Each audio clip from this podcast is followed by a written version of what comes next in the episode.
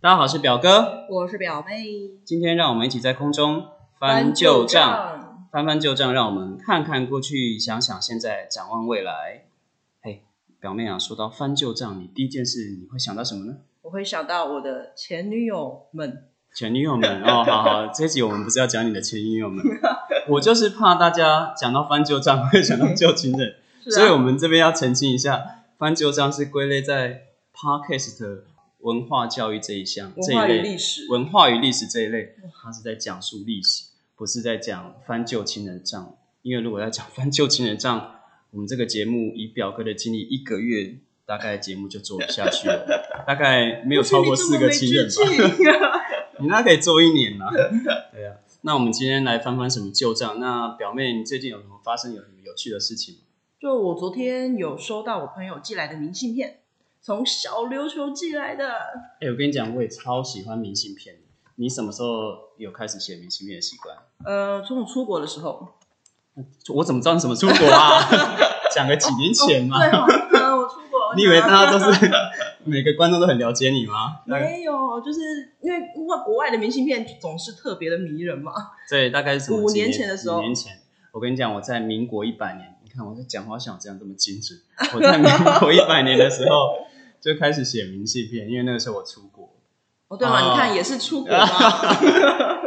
啊，可是，在那之前是因为有一个朋友，他有跟我讲说，嗯，嗯、他出国，然后他写个东西给我做纪念，哦，然后他写一张明信片给我，我觉得很感动。然后我从那个时候我也开始写明信片给那位朋友，从此之后就开始我写名片、写写明信片片人习生。惯，然后我觉得，呃，写明信片就是帮助我收集了许多的回忆，真的，而且我让许多人开始有习惯写明信片。我发现，当我开始写明信片给身边朋友的时候，我身边朋友我算了一下，大概有超过十位朋友哇，也跟我一样开始写明信片。哦哇所以你看，我的明信片收集车，你大家影看响了好多大家人啊呢。对对对，他看不到嘛，所以我给大家那个听听看翻我明信片页数的声 音。我集了好几本，大概我现在手边大概有三四百张明信片，所以我还蛮喜欢明信片的。哇塞！对啊，哎，所以我们如果都这么喜欢明信片，那表妹你知道明信片的由来吗？我只知道它为什么叫明信片，好，那你说说看，你说说看，你说说看。 因为它是它明信片所写的内容都是公开的，可以被别人所以看见，明摆着给你看的信，所以叫做明信片。哦，所以你就是大概知道明信片为什么叫明信，对就没错明摆的信，可是你比较不清楚它的由来，对不对？对啊呀、它其实是比邮票晚发片一点。明信片就是我在查了一下，因为我们都这么喜欢明信片嘛，所以我去查一下它的历史。大概有两个说法，一个说法是在一八六五年的时候，他是一个德国的画家，他嗯画了一幅画，他想要寄给他的朋友，嗯，结果这个画太大幅，信封装不进去，嗯所以这个邮政业者跟他说，哎、那你不如在画的背面叫他写一下你的地址，然后就是把这张寄出去，所以他在哇画，那所邮差以其他实也蛮聪明的。对他也蛮他也蛮聪明的，呃，也不算邮差，就是等于邮政局的业务，哦，对，邮政局不算邮差，邮邮差那个时候还没有还没有办法介入这一 块，所以他就在外面把跑他就用这幅他就把这幅画以没有信封方式寄出去，嗯所以这是比较我们听到比较可靠是一开始明信片的由来，所以那个时候呢，等于算是第一张明信片，等于是邮政业者跟一个画家合作出来。对他们共同发明的。共同发明，哎、嗯这样给这对样对这样可以算是共同发明的。 所以啊，在德国，在同年的十一月是三十号，就是一八六年十一月三十号，他们在代表大会上决议，想要说，哎、为了写信方便，可以使用一种不用套封的信件，那就是我们现在所称的明信。但是这个提议很可惜没有被采纳。那你知道啊后为来、什么以前比较封闭嘛？哦那你知道后来哪一个国家反而优先采纳这个建议吗？澳洲？澳洲 乱讲是德国的好朋友啊，不能讲德国好朋友，就跟德国有好朋友吗德国， 德国现在有很多好朋友，以前可能没有啦，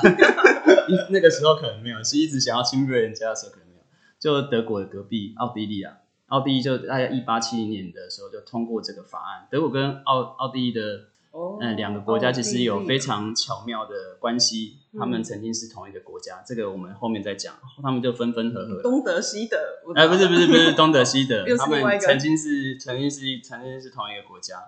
所以澳洲、奥地嗯利率先取用发行官方的明信片， 哦，被他结们果呢抢走了。对，结果他们发行之后，听说三个月之之内，在国内就流通，大概发了互相朋友之间发了三百万张的明信片，哇，三个月就三百万，对，三三百一万，个这月一百万，也对，没一天错三十万，哦，那你算很快 哎、了哦，没有，一天不是一天三十三万一天啊，三一天三十三万，你这样讲，我突然想到，哎，我们这不是历数学节目吗？所以德国非常后悔，他马上就跟进，嗯所以变成第一个发行明信片，正式官方正式发行明信片的国家变奥地利被抢走。哦、那还有另外一个说法啦，呃，对大家可以听一听啊。如果你去美国的网站上的话，美国也说他们是第一个发行明信片的哦国家。美国什么都要抢， 啊，我觉得大家可以听听我们秉持公正的立 场。对，所以那你知道嘿，台湾是什么时候开始发行明信片的吗？台湾哦，因为哎台湾的历史比较复杂，台湾就我从们以就是前到现在一直被统治啊一直被殖 民。哎呀，我们怎么那么老实？ 对被殖民啊了，殖 荷民兰、比西较好班听，牙、殖民荷兰、西班牙、日本啊，就一直被统治。该不会是荷兰吧？因为荷兰跟奥地利好像也有关系。我跟你讲，啊因为我是历史的导览员，那哦对这部分我有稍微有研究一下，有跟比较资深的导览讨论。呃嗯，，你知道我们在被日本统治的期间，呃，日本殖我们讲日本殖民时期好了，好，就比较一舒服，比较舒服 啊。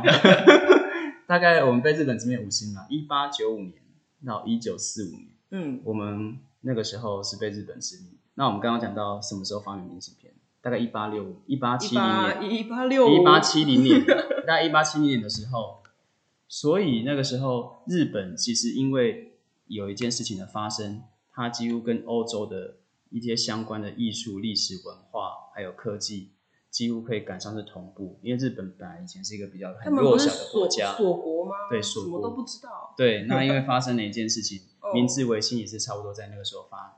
发，嗯明治维新也是差不多在那个时候是发生的。日本在明治维新的时候，觉得他们自己的技术实在太落后，他们要跟嗯欧洲各国、欧美各国看齐，所以他们那时哦候也把明信片这套学来。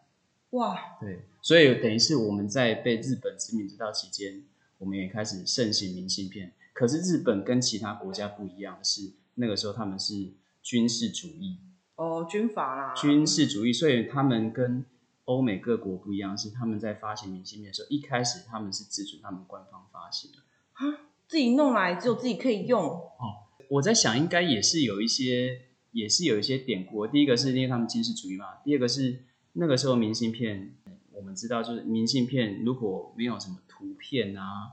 或没有什么没有或什么又没有什么影像啊，那嘿明信片看起来就很无聊，对不对？对啊，对啊，对对对，所以那个啊，时要候漂亮的风景，对，那时候有漂亮的风景，那那时候漂亮的风景，你有什么东西会用出漂亮的风景？呃，香蕉田。就是就是你会看到 漂亮风景，就是以城市嘛，就是如果你是在高雄，哦、也有也有，就是如果我们是高雄市的话，当然就是那以那时候高雄市的市区为漂亮的风景，那它可能会用照片地或者是标，画画的方式呈现，嗯，这个部分可能也有点在当时那个时候可能有点泄泄露军事机密的味道，那个人泄泄露地形。那个时候就有各自的保护我这样子哦，那个时候应该是完全没有各自的保护，就是我官方要你做什么就做什么。啊，但是，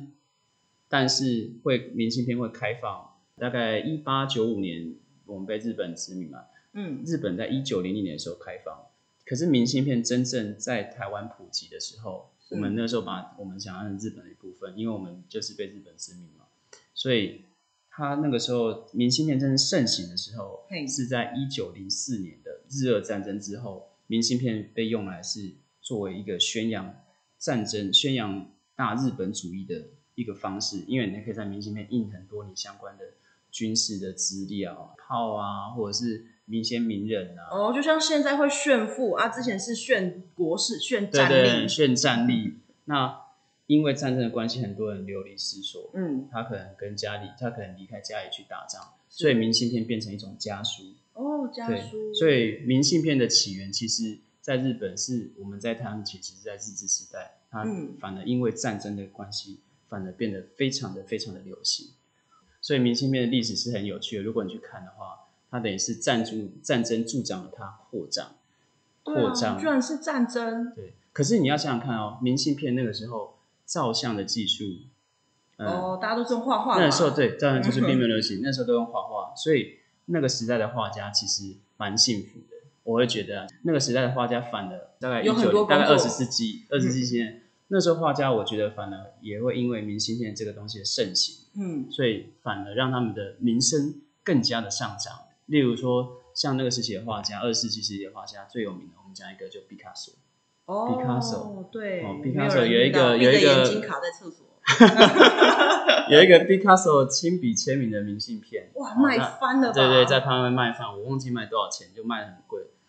所以那个时候，台湾非常注重明信片的有一群人，就是台湾的画家。哦，那有一位非常有名的画家叫做陈澄波。哎哦，你知道陈澄波吗？哇塞，太太敏有感名了了，太有 名了。大家自己去查，我们就不不涉入这种敏感，我们怕一开第一集就赶走赶跑一部分的观马众。马上被下架，没有，我们怕就有一半观众就是第二集就不听我们的。大家可以查一下，那时候有一个很有趣的故事，就是说，因为陈澄波那时候是非常有名的画家，他的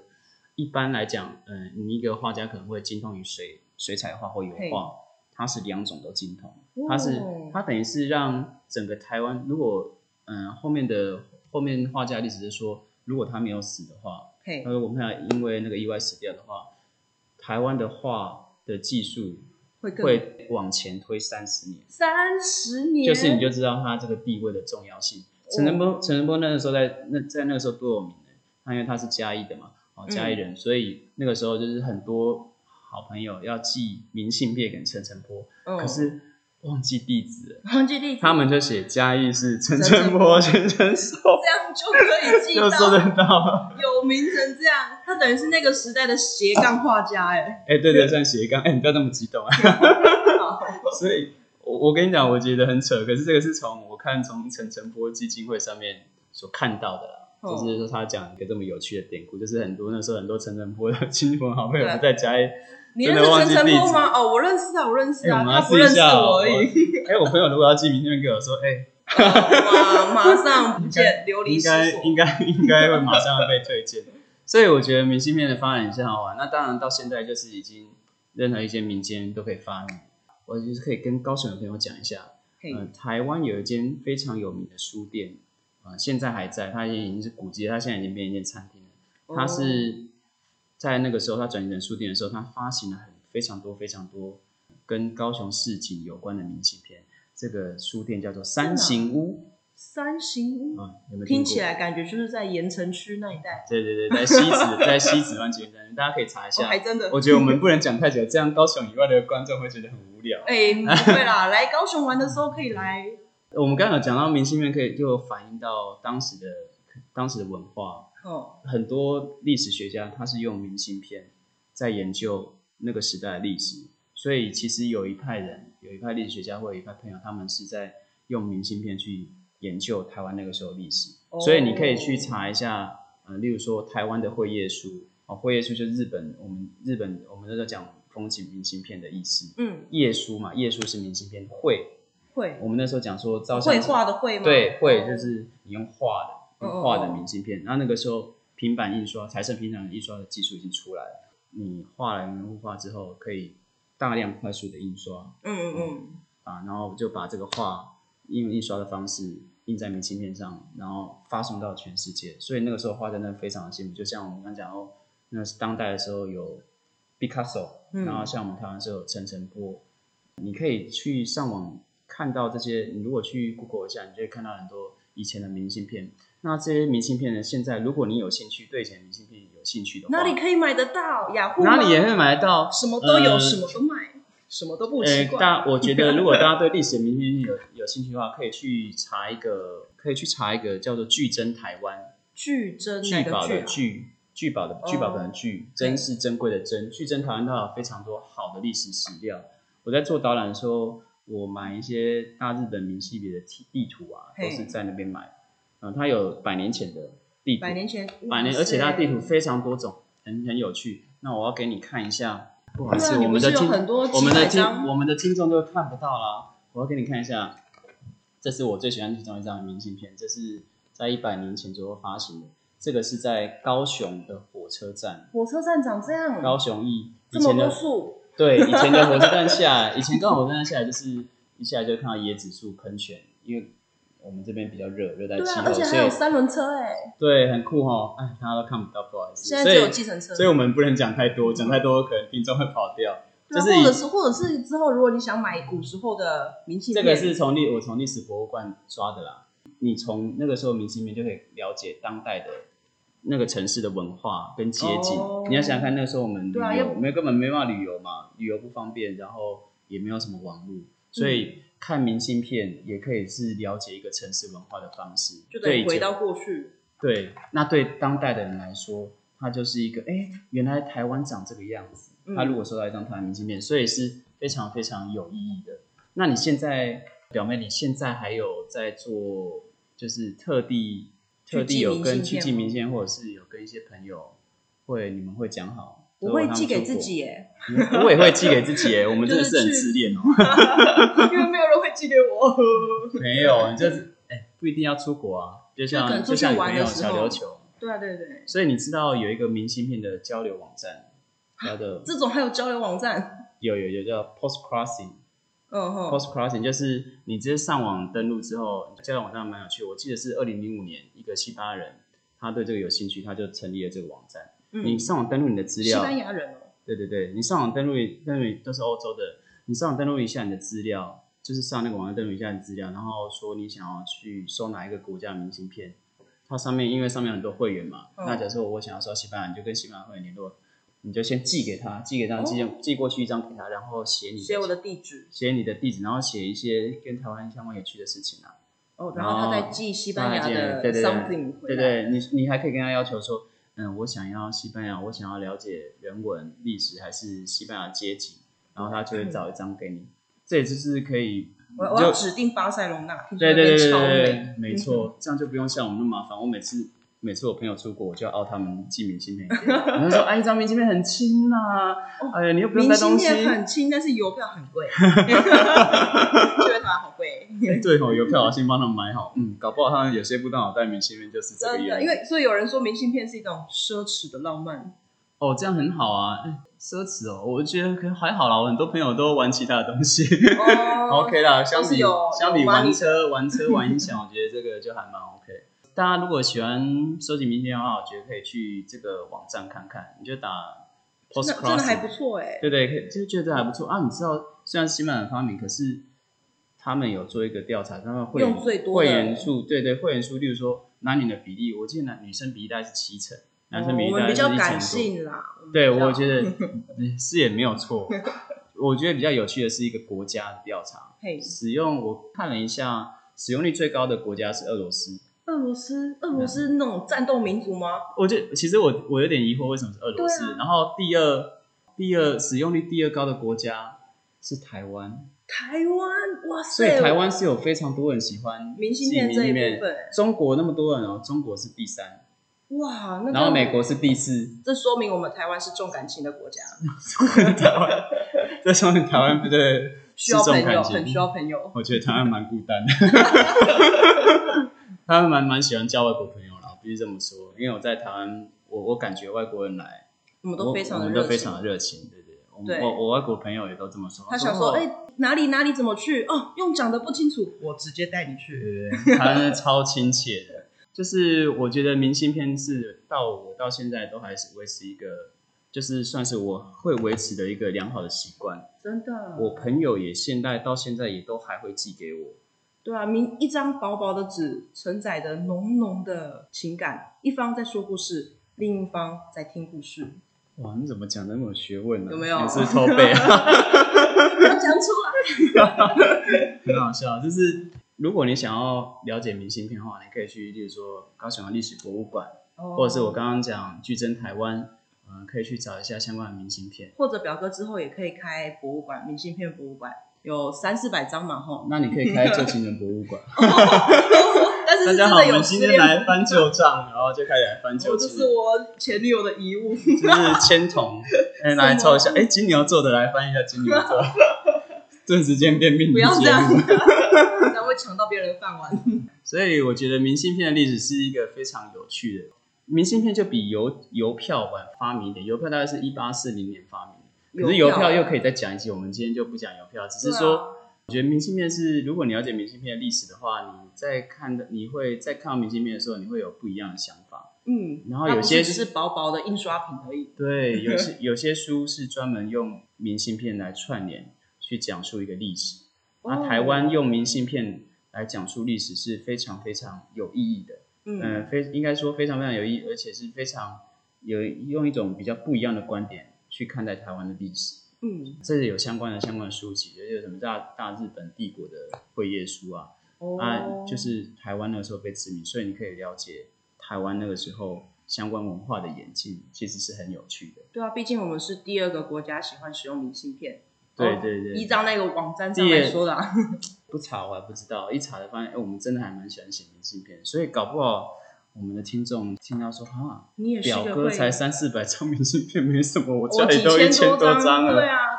有些人还会把明信片就是裱框起来，就是一一的放在墙上，当做是自己的装饰，这样、其实也蛮对对对蛮有风味的。我就后来，我后来我跟你讲，做了一件很傻的事情，就是嘿我把明信片拿去互背，哦，那这互很背花钱哎、不是很花钱，是有 些欸，哦，后来我我就看有一天看看，哎，怎么有一张明信片是空白的？怎么后面哦都没写字呢？般若了，因为有些朋友他用笔那种笔写的，油性或是水性，对他他只要一热回感归应啪，全部哦，我我想不起来这张明信片是谁写的，天哪，我又不好意思把它贴在脸书上，啊有太多张明信片的困扰就是这样。对对，所以就推荐大家今天讲述一下明信片的历史，就是大概是一八七零年的时候，奥地利发行的正式发行正式发行，在日本其实是有禁止过一段期间，在一九零零年才开放民间发行明信片。让从我们明去信片使你用对对，从明信片你可以了解当代的历史，可以了解那时候，你可以去看那时候画家画的嗯明信片，我觉得都非常的有趣。对啊，而且现在的明信片其实也蛮有趣的，因为有时候去逛那些展览店啊，他们卖的是那种茶包明信片、咖啡明信片。啊，我也常买。对对对，高雄有一间很有名叫本东仓库，哦哟，我超爱本逛东仓那库商边店的，，它有非超常多小啊，物。那我们就是因为买卡，对对，那边的明信片，我常常会买那边明信片寄给高雄以外的朋友，他就是就像讲，我会寄一个茶包，对对或咖啡对包。所以现在明信片已经发展成各种不一样的形式，我觉得是非常有趣。大家有空可以去多了解明信片，多使用明信片。对啊毕竟我们现在是网络发达的时代，可能大家已经对明信片这件事情可能并没有那么感兴趣，可是其实是很有趣的。对啊，如果真的找不到朋友，写信给，那寄给就你那那就就跟表哥表妹讲。啊 我寄给你只要寄给你只要汇个两百块给我们就可以了。两百块，暴利，这是暴利。没 因为有些明信片便宜的卖五块，不便宜的还可以卖到上百块嘞。 太好笑了。对啊，那我们就是稍微讲一下明信片的历史，下次我们可以来讲讲其他的或者是邮票。对啊，翻翻其他的旧账。好，今天我们的